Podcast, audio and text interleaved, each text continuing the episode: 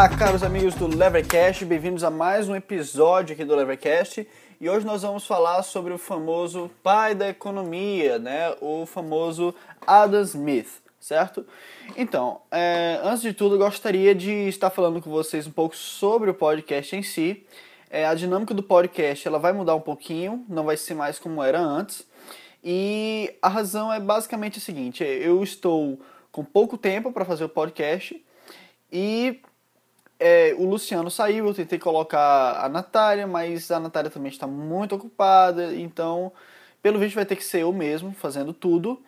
E eu trabalho, eu estudo, é, eu sou muito ocupado, tenho outros projetos além do podcast para fazer também, então eu preciso de mais tempo para outras áreas da minha vida. Eu não posso dedicar, dedicar, tanto ao podcast, ao menos, claro, que eu comece a receber doações mais expressivas. De toda forma, muito obrigado a todos que estão doando, todos que, que ajudaram esse podcast chegar até aqui, certo? Então, qual vai, qual, qual, quais vão ser as mudanças mais perceptíveis? É, primeiramente, antes esse podcast ele era gravado, ele era editado minuciosamente, os erros de fala eram editados, tirados, cortados, remendados. Agora, para economizar tempo, eu vou simplesmente gravar esse podcast e colocar ele da forma que for. Assim, da forma que for, eu digo, não vai ter essas edições, o que eu estou gravando aqui é o que vai entrar e vai começar a ser assim agora, tá? Vou gravar direto e não fazer nenhum corte. Então, se tiver erros, os erros vão ficar, vou pedir desculpa e bola para frente.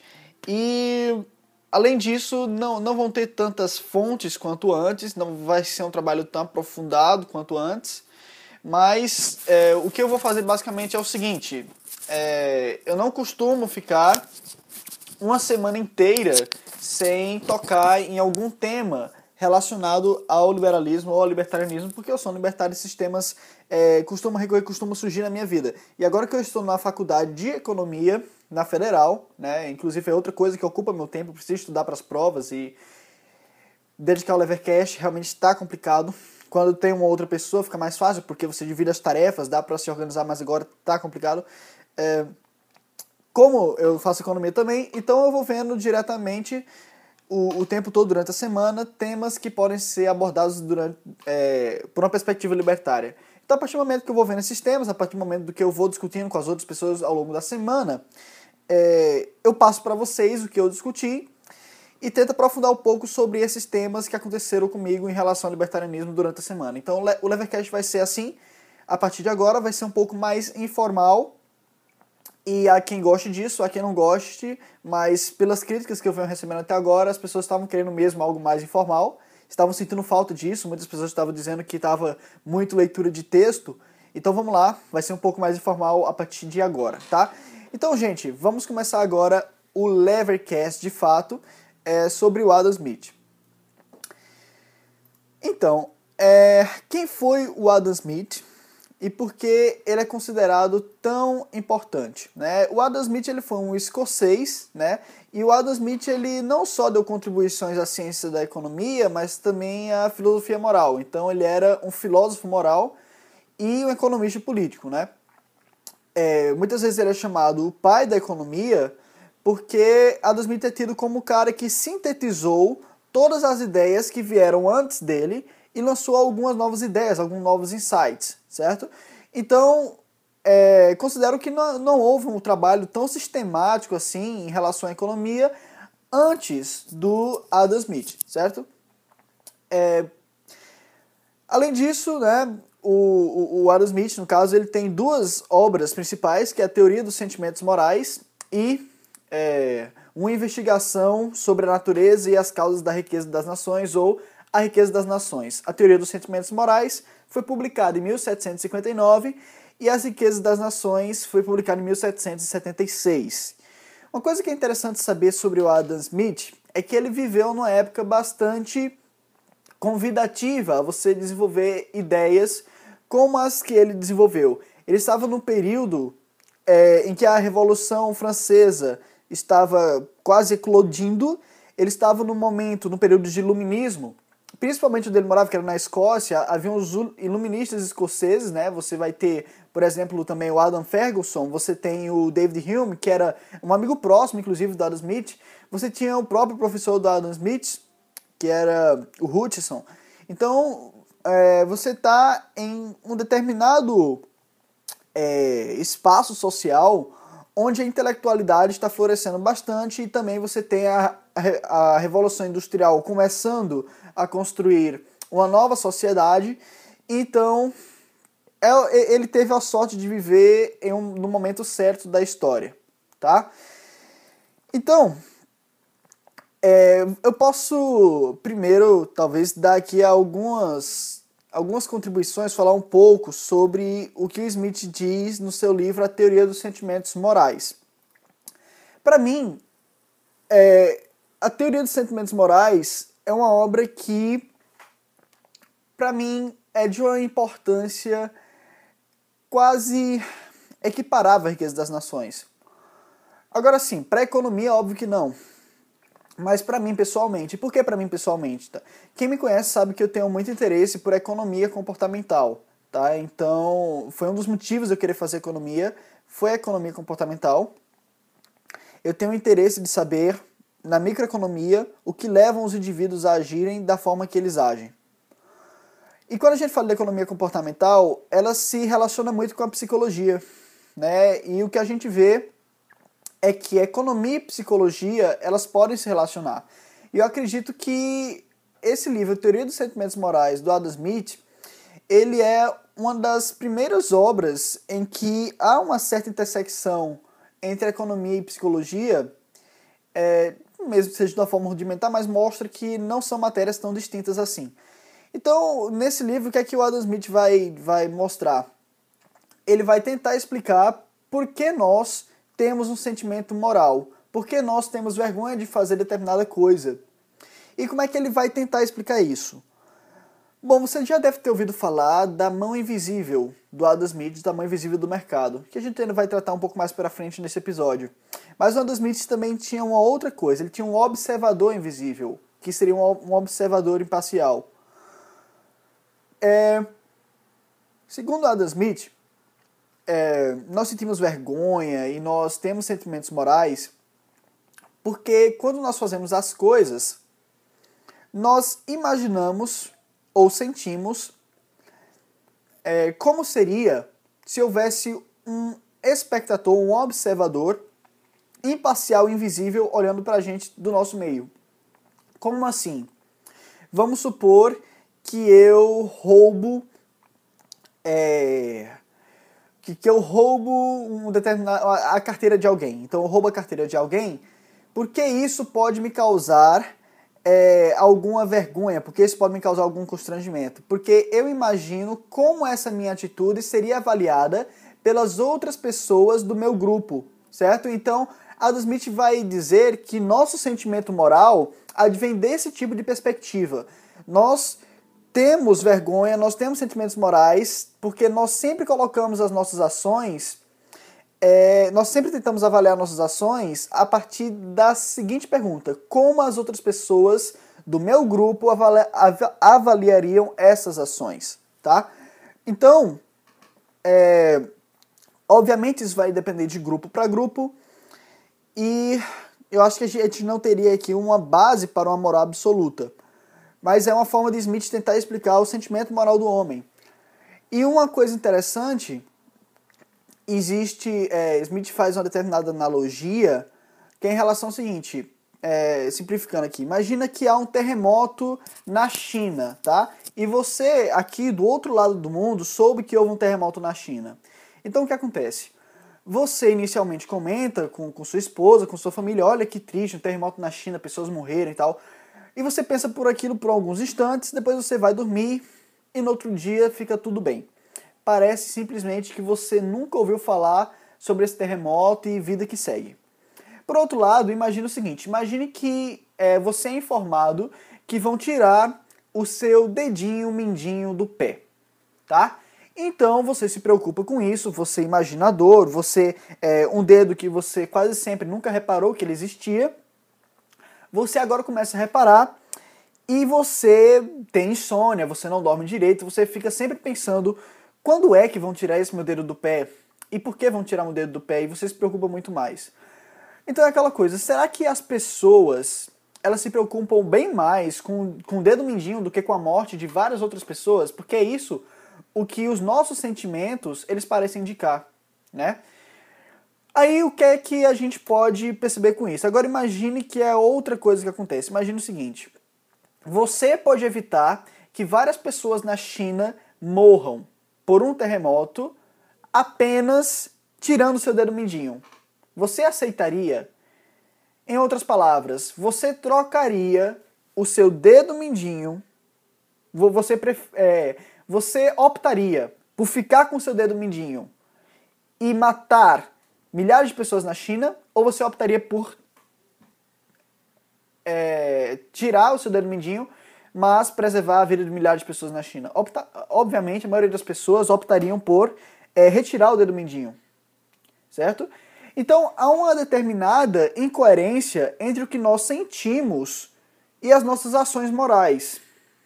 Certo? Então o indivíduo, mesmo que ele se preocupe muito mais com o dedo mindinho do que várias mortes que ocorreram do outro lado do mundo, ele não, ele não hesitaria em tirar o seu dedo mindinho para salvar a vida de milhares de pessoas do outro lado do mundo. Entendeu? E por que ele não hesitaria em fazer isso? Porque para ele, é, se ele escolher manter o seu dedo mindinho para manter todas aquelas pessoas é, para matar todas aquelas outras pessoas, se ele escolher manter o dedo mindinho e matar todas as outras pessoas, para essa pessoa isso seria mal visto pelos seus co-cidadãos. Essa pressão moral que a comunidade exerce sobre o indivíduo, que o indivíduo sempre pensa quando toma uma ação, é o que dirige as ações morais do homem, e é por causa desse observador invisível, por assim dizer, que os homens tendem a ser empáticos, certo? E é assim que Smith explica o sentimento moral do homem. Então, essa é a principal contribuição é, da teoria dos sentimentos morais. Agora, a riqueza das nações, que é a, a obra-prima de Smith, né? O que é que ela diz, tá? Então, vamos lá. A, a riqueza das nações Uh, só um instantinho, para lá. A riqueza das nações ela dá várias contribuições, mas é interessante que o liberal libertário que esteja ouvindo isso saiba que a riqueza das nações não só dá contribuições para a ciência econômica e para o liberalismo, mas também dá contribuições para o marxismo. Né? O Adam Smith ele é o fundador da corrente clássica da economia, da corrente clássica britânica de economia. Corrente que no final das contas vários historiadores também classificam Karl Marx como sendo. Então você imagina, Adam Smith pertence à mesma família econômica de Karl Marx. E, sendo Adam Smith o fundador dessa família econômica, Adam Smith deu muita, muita artilharia para Karl Marx. É isso que a gente vai ver agora. Certo? Então, o Adam Smith, é, na Riqueza das Nações, é uma coisa até interessante. Eu vou até pegar aqui o livro A Riqueza das Nações que eu tenho é, o Smith, assim que você abre o livro A Riqueza das Nações, a primeira frase que há no livro é a seguinte: olha só. É, o maior aprimoramento das forças produtivas do trabalho e a maior parte da habilidade, destreza e bom senso com os quais o trabalho é, em toda parte, dirigido ou executado, parecem ter sido resultados da divisão do trabalho. Capítulo 1, página 1. Então Adam Smith ele já começa o livro dele, A Riqueza das Nações, né, que eu acabei de ler, falando sobre a divisão do trabalho. Então, uma das principais contribuições de Smith para a teoria econômica, qual é? Ele diz o seguinte: é, quanto mais a divisão do trabalho, é, mais uma sociedade tende a ser produtiva, né? E por que uma sociedade tende a ser produtiva? quanto mais a divisão do trabalho. Por que isso acontece? Há alguma razão? Né? E Adam Smith ele vai dizer que há sim alguma razão para isso. O que é que o Adam Smith vai dizer para a gente? Ele diz o seguinte: olha só, é, quando você divide os trabalhos, quando você deixa uma pessoa fazendo determinado ponto, você vai aumentar a produção porque, primeiro, vamos supor que você é, trabalha numa fábrica de produzir vidro e a tua única função é esquentar o material para moldar o vidro, tá? Então, o que é que ele vai dizer? Com o passar do tempo, é, a destreza do trabalhador vai aumentando. Ou seja, quando você se especializa em fazer uma única coisa, e há muita divisão do trabalho e várias pessoas se especializando em fazer apenas uma coisa, o que é que acontece? Você, ao longo do tempo, vai ficando cada vez melhor em fazer essa coisa que você faz, por causa da prática. A prática faz com que você vá se aperfeiçoando, tá? Além disso, é, o que mais? Além disso, o que acontece é que isso permite você poupar tempo. Então você imagina, por exemplo, o seguinte: eu faço absolutamente tudo, tudo. Então, é, por exemplo, vou citar exemplo podcast mesmo. Perceba que agora eu estou com menos tempo. Isso vai, de certa forma, mudar a lógica do podcast. Quando eu tinha a Natália ou o Luciano, o que acontecia? É, eu editava, eu via os conteúdos, mas eles também viam os conteúdos. Então, cada um adicionava uma coisa. Isso, de certa forma, torna mais produtivo. Quando só uma pessoa faz determinada coisa, é, a pessoa não tem muito tempo para fazer e muitas vezes é, quando você muda de uma atividade para outra, você existe esse tempo também de transição e quando você não tem prática em determinada atividade, você leva muito tempo para fazer essa atividade do que se você tivesse prática fazendo ela, tá? Então, é, o exemplo que a 2000 dá é da fábrica de alfinetes, né? Mas a gente poderia é, pensar em qualquer tipo de produção, produção de vidro, de computador. É, imagina o tanto de divisão, de divisão do trabalho que tem para fazer um iPhone, né? E agora imagine se apenas uma pessoa... Existe um caso, vou até colocar o link na descrição, de um cara que foi fazer seu próprio hambúrguer, né? É... E o cara, ele levou, acho que foi seis meses, né? Deixa eu dar uma pesquisada aqui. Aí eu digo para vocês, olha só. É, eu sei que ele levou, exatamente, ele ficou seis meses preparando o sanduíche a partir do zero. Então ele teve que plantar os tomates, ele teve que colher os tomates, ele, ele teve que é, criar o gado, tirar a carne. Então leva muito mais tempo para você fazer esse tipo de coisa. E o que é produtividade? A produtividade é o quanto você consegue produzir em um determinado tempo. É, se você consegue produzir duas unidades em um ano, né? Vamos supor, você consegue, consegue produzir dois sanduíches em um ano. Então, a sua produtividade é de dois sanduíches por ano. Se você consegue produzir cinco sanduíches por ano, você é mais produtivo que aquele cara que produz dois. Segundo Adam Smith, a razão para o sucesso, a razão para essa tamanha produtividade é o quê? É a divisão do trabalho e mais do que isso, é a especialização das pessoas naquilo em que elas possuem uma vantagem absoluta. O que é vantagem absoluta? Vamos chegar lá, tá?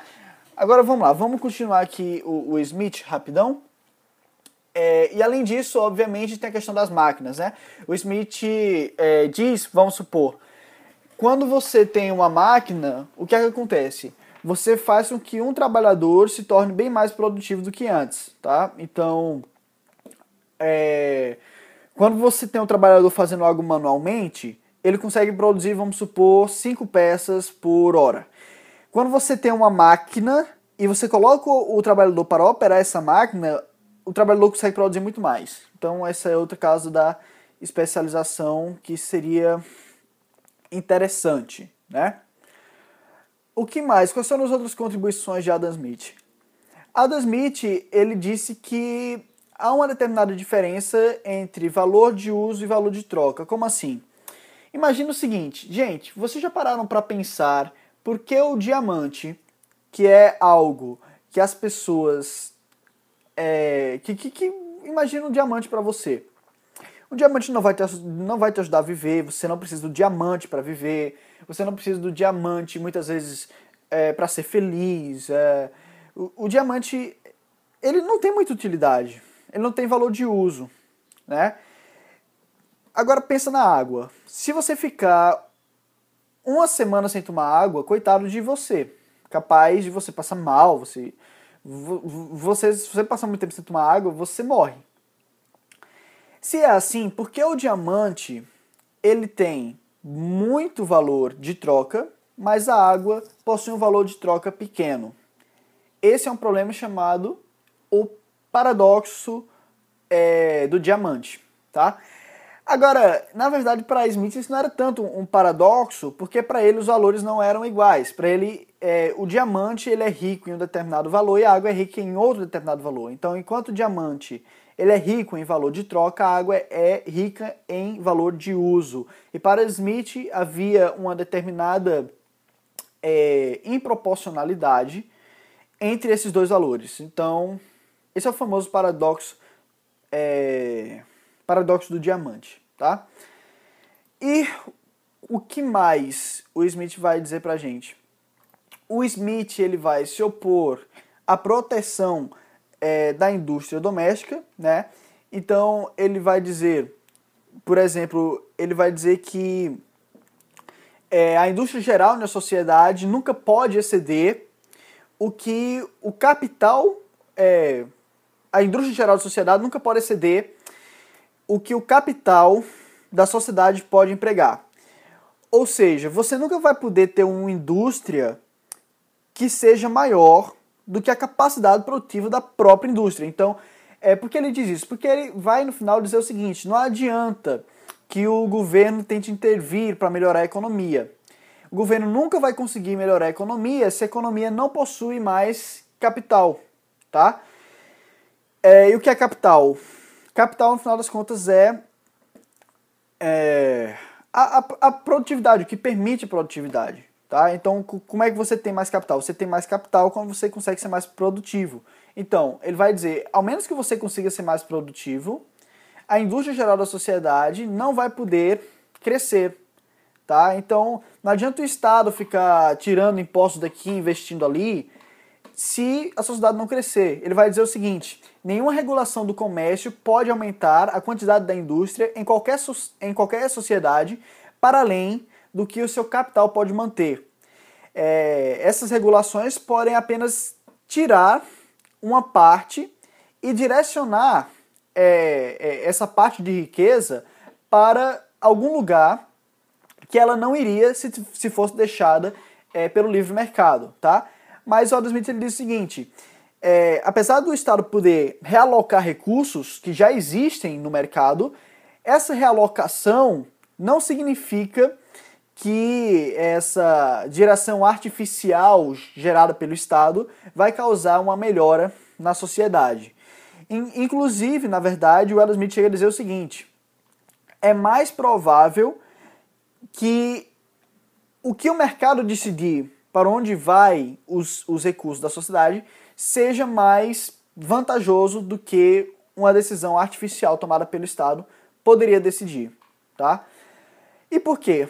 Porque para o Adam Smith, o mercado tem uma determinada é, tem uma determinada é, alocação de recursos, alocação de recursos pelo mercado, ela segue uma lógica que faz com que toda a sociedade consiga progredir, então a lógica do mercado é o seguinte, vamos supor, é, eu chego aqui e começo a praticar preços predatórios ou preços ridiculamente altos, né?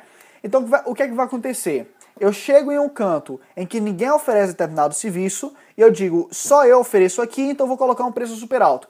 E começo a vender por um preço super alto e começo a lucrar em cima das pessoas que querem esse meu serviço.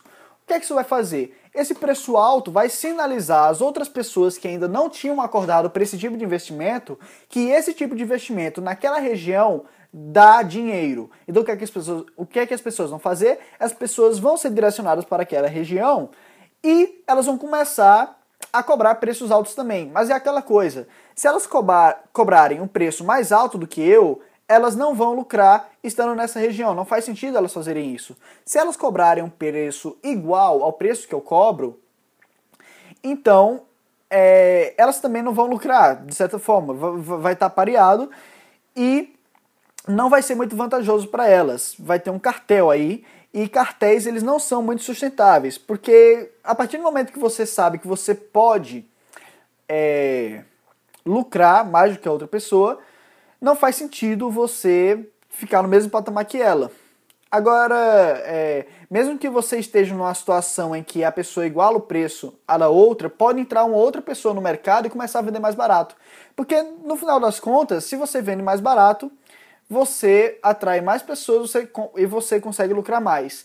E como há incentivos para você vender mais barato, para você ganhar aquele mercado, é, isso costuma baratear os preços. Você começa a procurar meios de produzir os seus, seus produtos de forma mais econômica. Para quê? Porque você produzindo os seus produtos de forma mais econômica, você consegue maximizar os seus lucros. No final das contas, você percebe que pela própria ação do mercado, você consegue matar, acho que três coelhos numa cajadada só. Primeiro que você se torna mais econômico, porque você quer maximizar os seus lucros em um ambiente competitivo e para fazer isso, você precisa diminuir é, os custos de produção. Diminuindo os custos de produção, você opta pela ferramenta mais econômica, de certa forma você acaba poupando mais os recursos naturais. Então, para os ambientalistas, está aí uma boa. É, em segundo lugar, você tem que uma pessoa não consegue explorar os mais pobres em um mercado por muito tempo, porque as pessoas logo vão perceber que isso é uma vantagem, que é uma vantagem fornecer esse produto para aquele mercado, vão lá começar a fornecer e você vai ter que baixar seus preços. E em terceiro lugar, você tem, né, que é, enfim, resumindo tudo, a mão invisível coordena todas essas atividades e, no final das contas, é, se o Estado retira é, determinados recursos de um local e aplica em outro, talvez fosse mais eficiente que ele deixasse o mercado desregulado para o mercado próprio através do sistema de preços, que nada mais é do que o sistema de transmissão de informação, conseguir realizar esse tipo de ação.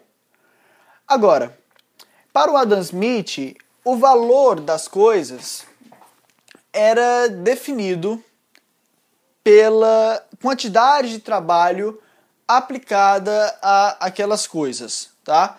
Então você tem, por exemplo, que é o seguinte, o, o Smith ele vai dizer que o preço das coisas no sistema de mercado é definido pelo salário, certo? É definido pelo salário é, da, da, dos trabalhadores é definido pelo lucro dos capitalistas e pelo aluguel da terra. Você tem o proprietário de terra.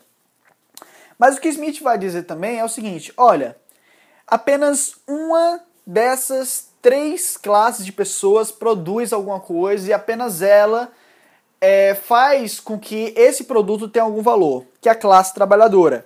Então você tem o seguinte: o que faz com que as coisas tenham um preço natural, o que dá o preço natural das coisas é o trabalho. É o trabalho aplicado àquela coisa. Então, por exemplo, é, você pega é, um produto que não foi trabalhado, você trabalha esse produto, você tira a matéria bruta da natureza e dessa matéria bruta você faz um iPhone, tá? Porque esse iPhone possui um preço natural por causa do trabalho. Se não houvesse trabalho sendo aplicado, ele não teria um preço. Então você tem o seguinte: você tem os trabalhadores criando é, a, a renda, criando todos esses produtos, e você tem os capitalistas e os donos de terra é, ganhando dinheiro é, por causa dos trabalhadores. Os trabalhadores, no caso, sustentam toda a sociedade. Perfeito? Então, você já tem aí a teoria do valor trabalho, que é iniciada por Smith, e que mais tarde o Karl Marx ele vai dizer que é essa é a fonte de toda a exploração. Então você tem é o trabalhador produzindo e aquela famosa frase é, o trabalhador tudo pertence logo ou, perdão o trabalhador tudo produz logo a ele tudo pertence tá então Smith vai dizer que vai ter esse preço natural. Esse preço natural é determinado pelo trabalho, é a teoria do valor do trabalho. E vamos supor o seguinte: é, você existe um preço natural para o iPhone. Vamos supor que o preço natural para o iPhone seja mil reais, tá? Só que o mercado começa a vender o iPhone por dois mil reais. Só que, segundo o processo de preços que eu acabei de falar, isso vai tender a ser barateado. Mais pessoas vão entrar e tal, e tal, e tal. Ou vamos supor que o iPhone comece a ser vendido a um valor muito baixo, só que aí ele iria encarecer por algum mecanismo. O fato é que o Smith vê a mão invisível do mercado como uma forma de levar o preço das mercadorias para o seu preço natural. Basicamente é isso. Agora sim, em relação a Adam Smith, há uma certa divergência no meio liberal e libertário sobre ele. Por quê? O Rothbard, o Murray Rothbard, ele tem uma visão muito ácida em relação a Adam Smith. Então, o Murray Rothbard vai dizer que o Adam Smith é um plagiarista sem vergonha e vai dizer que o verdadeiro pai é, da economia não é o Adam Smith, mas sim o, o Cantillon. O Cantillon foi um cara que precedeu o Adam Smith e que, é, digamos assim, estava mais próximo da teoria austríaca do que o Adam Smith, porque ele também não dava muita ênfase a essa questão do valor trabalho, ele dava alguma margem para uma teoria do valor mais subjetiva, e o Cantillon ele também dava um foco especial no empreendedor, no empreendedor que na história do pensamento econômico vai demorar para ser retomada. É, então o que, é acontece? Você, você tem é, o Cantillon, e de acordo com Rothbard, o Adam Smith nada mais vai fazer do que fazer, é, do que denigrir a imagem da ciência econômica, porque ele diz que Cantillon é o verdadeiro pai e que Adam Smith, com a teoria do valor trabalho e outras coisinhas mais, ele volta no avanço dessa teoria econômica, tá? Uh, além disso, Smith vai dizer que é, Perdão. Além disso, Rothbard também vai dizer que o Smith ele não é, digamos assim, um advogado do livre mercado, tá? Para Rothbard, é, Smith ele era intervencionista pra caramba e é basicamente isso. Rothbard basicamente diz que Adam Smith era um grande mito. Inclusive tem um artigo é, no Mises chamado O Mito Adam Smith, tá? E para quem souber inglês, quiser ler o capítulo do Rothbard sobre Smith, está em An History of, é, perdão, An Austrian Perspective on the History of Economic Thought. É, thought. Enfim, thought. Pensamento em inglês. Então você pode pesquisar lá, você vai ver a crítica do Rothbard a Adam Smith.